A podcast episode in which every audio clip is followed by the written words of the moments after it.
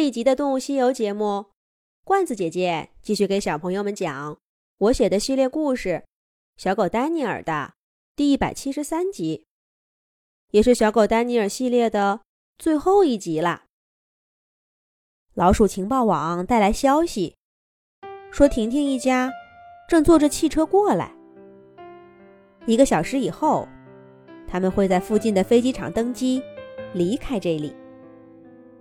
可是时间紧迫，丹尼尔这次能顺利的跟婷婷团聚吗？快让我们一起去看看吧！汪汪汪汪，都让开，让我过去！婷婷婷婷，我来了！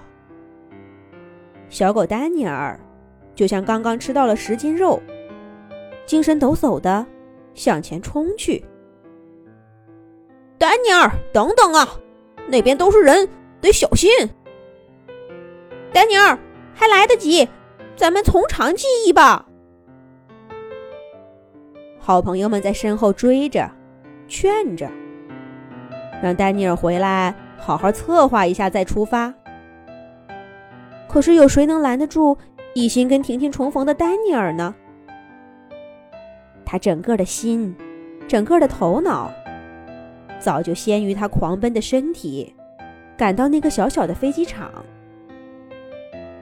一年多了，几百个日日夜夜，小狗丹尼尔第一次跟他的小主人，他的人类朋友，近在咫尺。还策划什么？还等待什么？丹尼尔只想立刻奔向婷婷，跟他回家。狂奔的脚步，终于在飞机场的人山人海面前停下来。要在这样拥挤的地方找到一个小女孩，可不是件容易的事儿。但这难不倒我们的小狗丹尼尔。除了眼睛，它还有灵敏的鼻子呀。丹尼尔躲在一棵树后面，贴着地面，左闻闻，右闻闻。就像一根弹簧一样弹起来，用比来时更快的速度，奔向了一个穿白色大衣的小女孩。婷婷，婷婷，我是丹尼尔，婷婷。我们的小狗欢呼着，但是在人类的眼中，这却是一只学狗叫的狼，向人群发起了攻击。狼来了！狼来了！快躲起来！去叫警察来！人群尖叫着后退，可穿白色大衣的小女孩却逆着人群，像一道白光，奔向了丹尼尔跑来的方向。丹尼尔，真的是你？真的是你吗？婷婷终于听到了丹尼尔的呼唤。在飞机场初春的草地上，小女孩抱住了她的小狗。无论是因为狂奔而变得蓬乱的毛发，跟狼群生活过而略带凶狠的眼神，还是一年多来更健硕的身体，都没能够蒙住婷婷的眼睛。她一下子就认出了失散一年多的小狗。一年多来。不光丹尼尔在找婷婷，婷婷也从没放弃过寻找丹尼尔。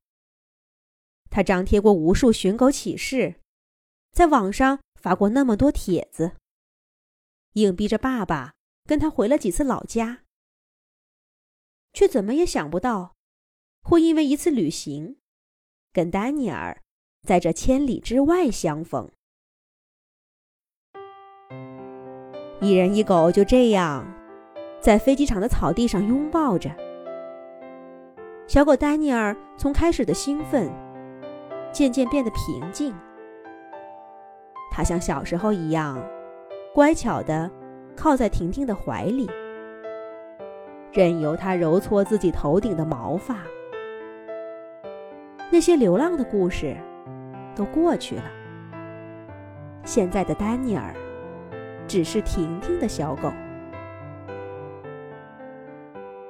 骚动的人群从婷婷爸妈口中知道了整个故事，也都不再害怕，静静地围观着眼前重逢的一幕。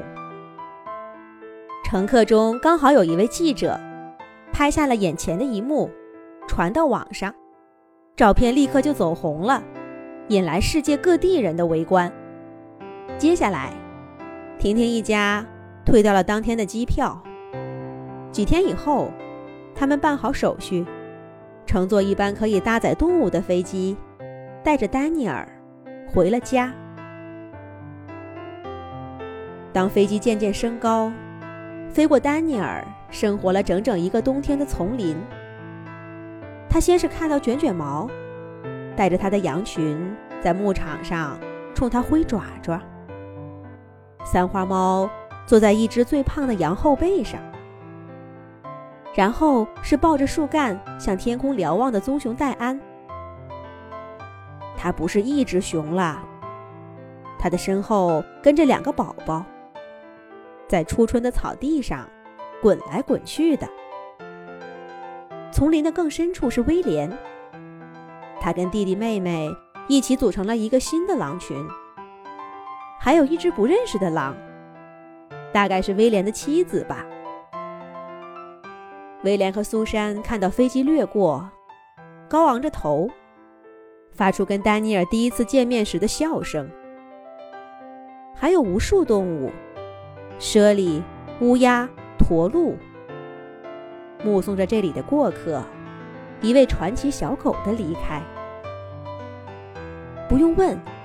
准是老鼠情报网把这个消息告诉给他们的，而毛毛和豆豆一如既往的神秘，这会儿不知道正躲在哪个角落里偷偷的看呢。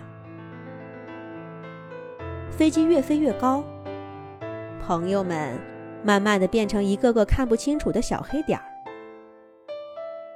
偌大的森林和牧场也看不见了。小狗丹尼尔在这里的故事结束了。不过，在未来，他和他的朋友们还会有更多更精彩的故事，等着罐子姐姐讲给小朋友们听。